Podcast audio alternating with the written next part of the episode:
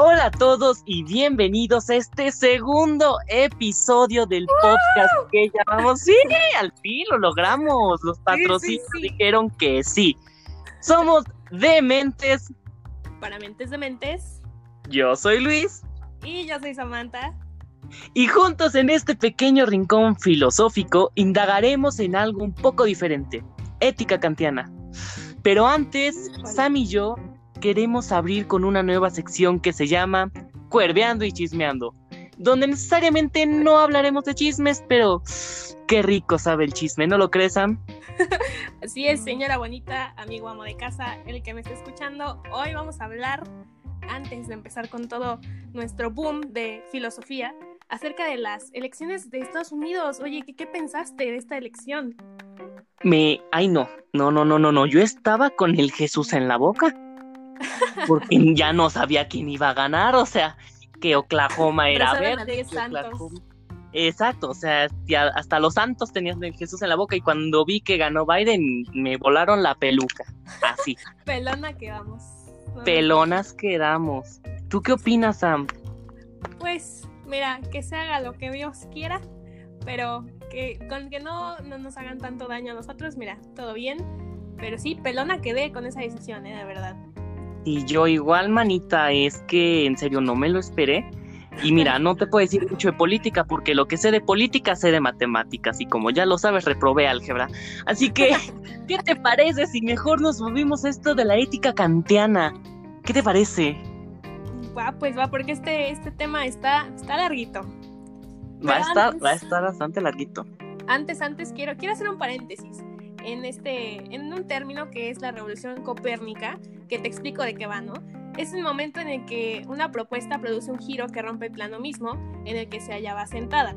Esto lo creo importante porque vamos ahorita a tocar el tema de, de Kant y ahorita vas a ver por qué. Exacto, y hablando de Kant, voy a explicar el modelo para que en base a ello ya podamos extendernos así como verdolaga.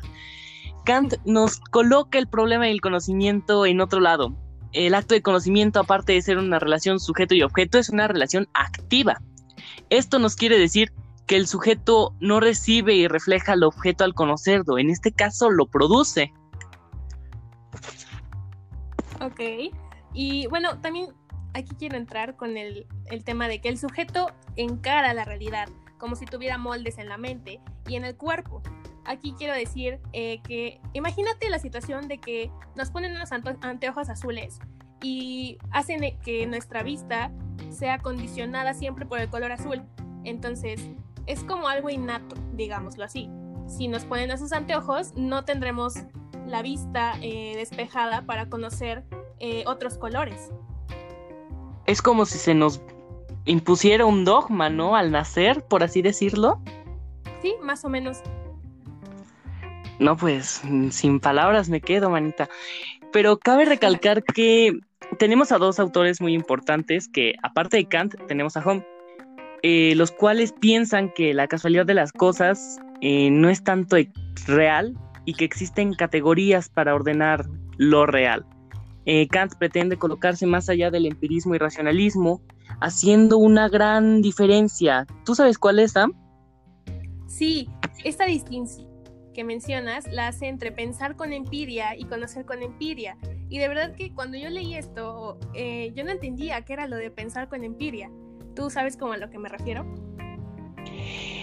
Estoy en el mismo plan que tú porque, así como lo mencionas, yo creía que el pensar y el conocer eran palabras estrechas, ¿no? Como de si conozco esto, después lo puedo pensar, pero aquí ya nos vienen diciendo que pensar y conocer es diferente, entonces, ¿qué hago antes de pensar o qué hago después de conocer? Pues mira, ya conocemos que la empiria se basa en la experiencia, entonces pensar eh, con empiria es algo que tú vas a tocar ahorita muy adelante, pero te lo, lo va a resumir. Eh, básicamente es que conocemos, y, pero mm, no no lo sabemos como tal. Entonces, ahorita me vas a dar un ejemplo. Entonces, efectivamente. Y qué bueno que lo tocaste, porque hablando de pensar, somos bien curiosos los humanos, ¿puedes creerlo? Somos tan curiosos que podemos pensar las cosas sin conocerlas. Exacto. Y es aquí donde yo te digo, Tenemos muchas cosas. Sí, sí. Exacto, tenemos este ejemplo que justo antes de grabar este podcast se lo estaba diciendo a Sam y los dos dijimos, ah, no, ma. Sí, es cierto. ¿Verdad? Em, solo que nuestros oyentes no saben. Sam, ¿tú conoces tu alma? No. Y ahí está un ejemplo clarísimo. Podemos eh, pensar que conocemos nuestra alma, pero no, solo pensamos en nuestra alma, más no la conocemos como tal. Exactamente, y así tenemos muchísimos ejemplos que, por ejemplo, señora, si usted es religiosa, tómese un espacio, sáltese 10 segundos. Un ejemplo es Dios. Un ejemplo es el cielo o el infierno. Un ejemplo es las brujas. Tenemos una infinidad de cosas que pensamos que existen, mas no las conozco. Exacto. Y ese es un gran enigma, creo yo.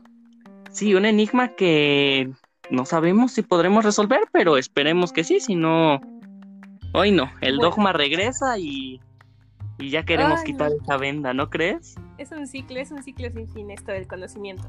Pero bueno. Efectivamente. Eh, hay una renuncia de Kant al conocimiento del absoluto y hay en ese mismo acto una decisión de apostar a la ciencia como único conocimiento confiable. Entonces hablamos de que la ciencia es como el único modelo de conocimiento válido. Y qué bueno que lo tocas el tema de la ciencia porque creo que nosotros que somos muy humanidades entendemos a la perfección cómo la ciencia nos ha relegado y cómo se ve como el único modelo de la verdad. O sea, este punto de que ya es la verdad hegemónica y la ciencia tiene toda la razón ante todas las cosas. Sí, exacto. Y es, es triste, es triste, porque muchas veces como de, ah, ¿y por qué esto? Pero si científicamente no me lo tienes en un artículo, ¿cómo va a ser verdad? Exacto. Yo lo relaciono un poco con el hecho de, por ejemplo, aquí en las áreas de la prepa, creo que los de los chicos de, de ingenierías tienden a ser un poco más, pues, presumen mucho de su... Ataca, los monos te escuchan. estamos en, horario todavía pues familiar, ¿no? Pero bueno, presumen, muchísimo acerca de su, de su área, mientras que dicen que los de humanidades, a.k.a. humanidrogas, eh, pues no, no tengo razón en, muchas cosas, saltándose el punto de que la filosofía es, es la base de, de, todas las ciencias. Entonces, eso yo lo entiendo como lo que acabamos de decir. Exacto, y que al final pues es como de, sí, tú no eres una ciencia, pero yo decido cuál sí. y al final parece una caja, Sam, pero esta caja tiene como que problemillas, ¿no lo crees? Sí, sí, sí, bastantes. y bueno, ah, tenemos que hay saberes que se construyen desde las fisuras de la tecnociencia. A esto vamos con el siguiente ejemplo de una casa.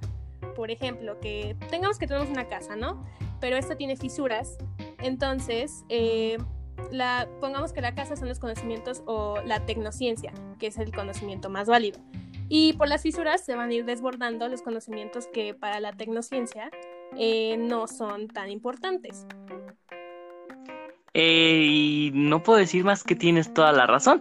Siento que, así como lo mencionaste en la prepa, nosotros los que somos de áreas de humanidades, humanidrogas, diositos, todo lo que somos nosotros, eh, mantenemos como una resistencia, ¿no lo crees? Resistencia de todo este tipo de conocimientos excluidos por pues esta tecnociencia que se ha impuesto y que lo hemos permitido, ¿no? Porque también es parte de nuestra responsabilidad que conforme a los años se ha quedado como una verdad absoluta y eso como las artes, la pues no sé, muchísimas otras disciplinas o saberes quedan aparte, pero que nos mantenemos fuertes ante estas decisiones.